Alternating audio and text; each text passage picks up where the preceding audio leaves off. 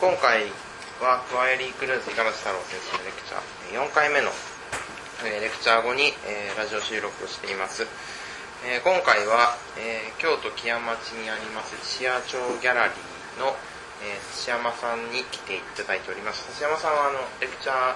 の方を受講していただいてるんですけれどもギャラリーの方で、建築ドローイングのコレクションなど多数お持ちなっていますので、まあ、どういう経緯で建築に興味興味を持たれてこのコレクションを集められているのかお聞きできたらと思います。よろしくお願いします。あのちょうど昨日あの拝見させていただいてとかあの前を撮ったことは僕もあるんですけど、はい、中入ったのは初めてで、はい、あのおそらく、えーと、道歩く人も、えー、気が付く人はあのスーパースタジオのドローイングがあったりあるいはハンス・ポラインのが、まあ、あの窓越しに見えて。はいなんでこんなところにってすごいみんな不思議に思うと思うんですが、はい、えーと、どどういうきっかけであのこのようなあのコレクションがあることになったんでしょうか？えー、はい、あの指山です、うん、よろしくお願いいたします。あの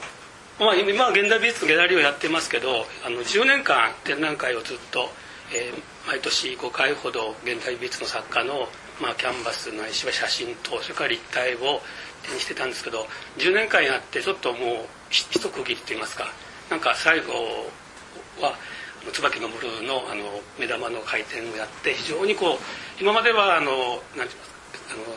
ガラスごとに先生がおっしゃったみたいに外から通るだけでなかなか現代別があっても一般の方ってのはほとんど入れなかったんですね。ところが最後の10年目に椿のブルーさんの作品をあの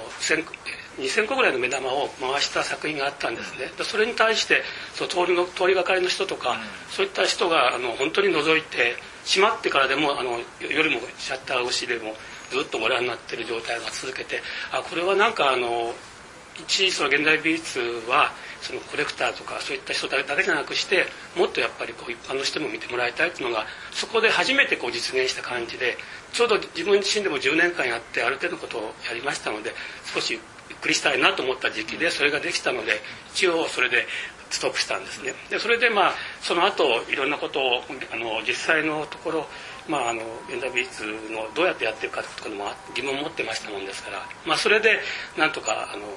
今はクローズしててただクローズしてても外から1階ですので見えてしまいますので、まあ、あのせっかくのスペースに町内の方にもあのあの街が暗かったりしますので何かかけなきゃダメだというようなことであの、まあ、そこで、まあ、作家の展覧会をしてるわけじゃないのに壁にかけるのもおかしいということで、まあ、現代美あの建築の、まあ、ドローイングだったらいいかなというふうなところから始まったんですけど実はそれは何でかと言いますともともと私はグラフィックのでの学校で出ましてあんまりグラフィック自身平面は好きじゃなかったんですね。で立体的なものが好き好きでそれであのまあ実はあの東京のあるあのファッションメーカーに入りましてそれで、まあ、そこでどういうわけか倉畑史郎さんの、はい、とたまたま、あの仕事を、あのエドワーズっていう会社なんですけど、ですからそこでちょっとそのそれが好きで実は、あのエドワーズに入社しまして、で社員1号だったんですね、それで倉松さんとあのアクリルなんかの仕事を実はエドワーズメーカー側の立場で倉松さんとそれからご存知と思いますけど石丸さんっていうあのその瀬古屋さんと、まあ、それからエドワーズって会社の3つでこうあのものを作ってた経験があってまあ、そんなことでちょっとあの自分自身ではそのグラフィックから立体インテリアそれからあの、まあ、そういったものまでこう立体的なものが非常に興味があってでその後ちょっとあの、まあ、実際にその二松さんも建築という形で、あの青山のあのブラックビルを作られた時も実はタッチっていうか企画側会社側であの参加させていただいたんですね、まあ、そんなこともあってその後ちょうどあの青山通りのところにあのアルフレックスっていうなんかイタリアのメーカーのショールームができて、はい、いろんなことがあって実はそこに入ったんですね、そんなきっかけで、まあ、あのインテリアの方に関わるようになってそれから、まあ、ミラノに行ったりとかい。う形でその,、まあ、その当時ですからほとんど1年に1回ぐらいしか行けませんので、ただ仕事が終わったらミラノの街を歩いて歩き歩きながらもう非常に珍しいもの、まあ、特にあのインテリアとか建築が好きだったもんですから、まあ、そんなことでもうまあできるだけあの街歩いた中で見つけたものをこうなんか自分でこうあの建築家のあのその当時あんまり名前も知らない状態ですけど、まあ、平面的な扱いという意味でのあのコレクションっていうか買ったりして貯めててそれでまあたまたまあのそれアルベックスというインテリア会社に、えっと、20年近くいたんですけど、まあ、そんなことでも中にも設計事務所もありましたので非常に建築的には関わりがあったしそんなことがずっと続いててそれでまああの15年前にあの会社を辞めましてそれで何か東京にいましたから京都で何をするかって時にその、まあ、できたらあのまあなんか関わってた。その当時もあの会社でも現代美術はあのミラノとかロンドン行って買ったりして展示とかそれから、はい、そういうのをつけてましたので、まあ、その部分だけをなんかやってみようということで実は始めたんですけど、まあ、そんなことの間にいろんなことで建築、まあ、それで10年間それまではヨーロッパにはあの1年に一度ほど仕事で行かせても80年代ぐらい。そうなんです。だから80年の後半からですね、はい。でそのそのくらいです。ですからほとんどまだあの例えばあのヨーロッパからそのそれこそフォックリのポスターなんかまで入ってきない状態を、あのロンドンに行って買ってきてそれを展示したら絵の代わりになるみたいな時代なんですね。それでまあそんなことからもうちょっとこうちゃんとしたあのアートの部分をやってみたいということで京都で始めたんです。それであの長くなりますけどその間にあのいろいろとあのそういった過去のインテリアから含めた仕事をしてましたので、まあ、東京で仕事してきたお客様からそのなんかだんだんアートからその例えばあのライトのなんかそういったあのドローイングとかそういうのないのかとかみたいなことであのそれを、まあ、ヨーロッパも少しは行ったことがありますのでそそんなコネクションで集めてみてくれないかという依頼があったりして実はそこからあの本格的にそのあの建築家のドローイングを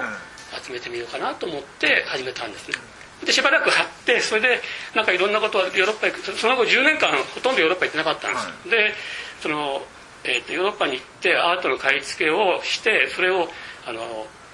インテリアのアルペックスという会社なんですけどそこであのお客様に見せるっていうのをあの企画を提案したらそれが通ってそれやってほしいということで3年に一度あのやるんですね。それで毎年23回ほどヨーロッパ行って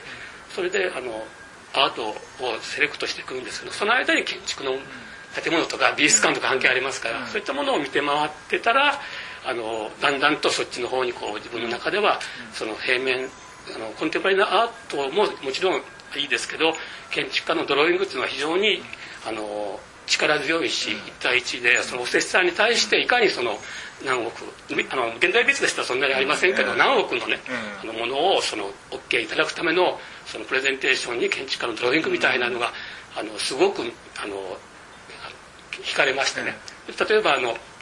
フォトサスなんかはそのために、えー、っとシルクスクリーンで6枚エディション6の作品を作って、うん、図面とかパースなくしてなんかあのえー、っとポスターをシルクスクリーンでプレゼンテーションしてると住宅なんか。そういったのもあのミラノであの見て実際のものをそういったものを聞いてまあいただいたりとかいう形にしてだんだんこういろんな意味で溜まってきましてねでたまたま街街歩いてたジオ・ポンティのなんかドローイングが骨董屋さんにあったりとか言ったことでその仕事外のところでいろいろとあの見て回ってる間に溜まってきましたのでそれを一回なんか何らかの形ではこう展覧会できそうな感じになってきたので、まあ、それで一度あの展覧会しようということであの建築家のドローイング展という形で東京と大阪で1週間ずつだったんですけどやりましてそしたら割とあの本当にお好きな方が多くてそれでまああのよかったなと。いうか実際にはそのあの建築家のドローイングを求められるという形があって、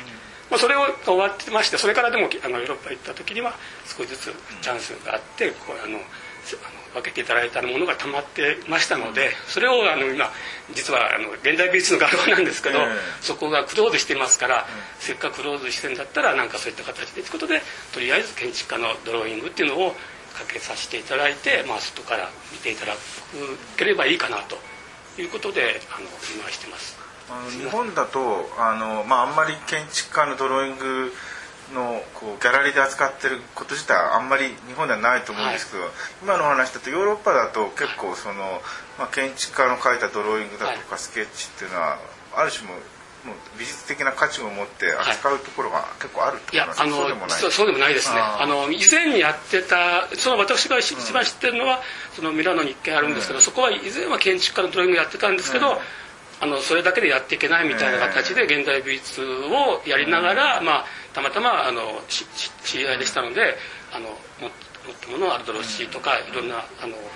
そういったものを分けていただくとかジオポンティとか。そういったことぐらいあんまりないですね。と思います。はい。ですので、まああのまあ、それともう一つは特にあの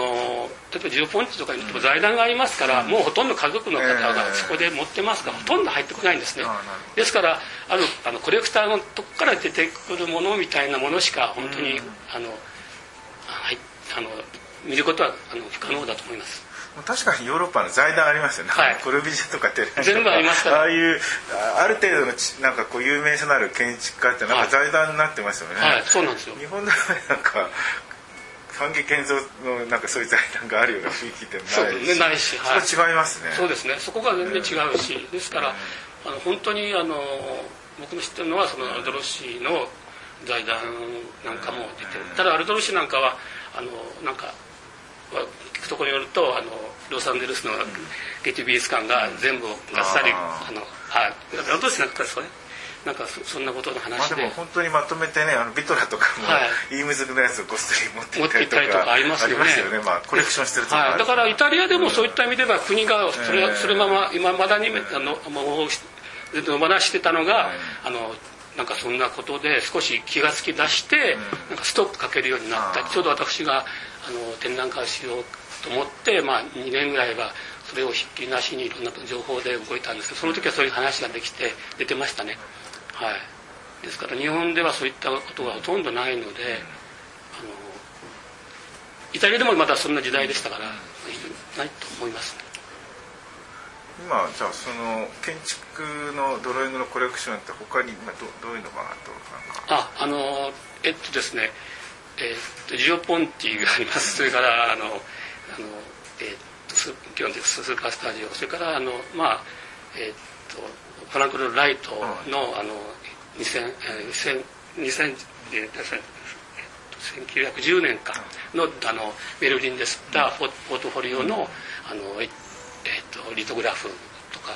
それからまああのあとは、まあ、結構あります。それからあの 日本の方も。イタリア系が割とそうですね。イタリア系が多いですね。それと、はい、日本だとどんなのが？いやそれはもうなんかあの、もちろん出せませんけど、あの安藤さん安藤夫さんが、あの金沢ですか？あの、あそこのえっと隅田川かどっかであのシアターを作った赤,、赤テントですか、あの時のあの、えー、作られた時に、えー、佐賀町で、あのなんか展覧会された時にたまたまそれは2 点だけ買わせていただいたみたいな。それは非常に個人的だったんですがそれが今貴重になったりしてますしそれからあとあのミラノにもそういったあの建築雑誌のところがありますがそこからあの出版したものに対してなんかあのエディション付きの,、シルクスクリーンとかそういったものがあったりとか、まあ、そういった一時はそういう情報をずっとこう掴んでましたのであの動いて最近はちょっと動いてませんけど、はい、そういうところですかね。あのなんかこう今後こんなことしようとかなんか 企みとか。いやあのなんかあのそういった意味では、うん、あのせっかくまああの集めてますので、まあ、できるだけなんかあの見ていただきたいので、とりあえずはあのウィンドウ越しには、あの今はちょっと開けてませんもんですから、それであのインターホンをしてあの見せてくださいという方に対しては積極的にお見せしたいと思うし、まあななんかこの1年ぐらいで一つその方向を少し考えてなんか一方ではそういった現代美術とは別なことでなんか少しでもあの見ていただいたらいいかなというふうには思ってますけどね。はい。あとじゃあその、えー、放送を聞いてる人場場所をもうちょっと詳しく、えーと、なんかこここをこうこう行くと分かるっていう場所の説明は、ね、あの場所としてはですね木屋町三条で、えー、っと皆さんご存知かあの安藤さんのタイムはい、タイムスがありますけど、それをそれはちょうどあの木山三条通りと木屋町通りが交差してる高瀬川の角なんですけどそれを南の方に下がって一筋目を左に入りますとあの鴨川の方に向かうんですね。それそれの右側のところがポントショーなんですよ。それの左側って思っていただければいいと思いますけどあのいつもはあのガラス越ししか見れませんけどあの大体2回 ,2 回か3回で仕事してますのでインターホンしていただければあの本当にあのご案内できるかと思います。それであとあの最近またアルドロッシの少し作品なんかもあの本当にあのアルドロッシは大体コピーであの着彩したのが多いんですけどトレペの作品もたまたまあのミラノの友達から連絡が入ってトレペのものがあのありそうだっていう話でそれをなんかいただいたりしたことあるとかあのそそういうことでもあの見ていただければと思っております。じゃあまたなんかこうものがたまに変わってそうですね。みたいはいですね。。あのできるだけ一月に一度はえあの展示会して見ていただきたいなと思っておりますので、よろしくお願いいたします。すいません長々とあいえいえありがとうございましたす今日はどうもありがとうございますすいません。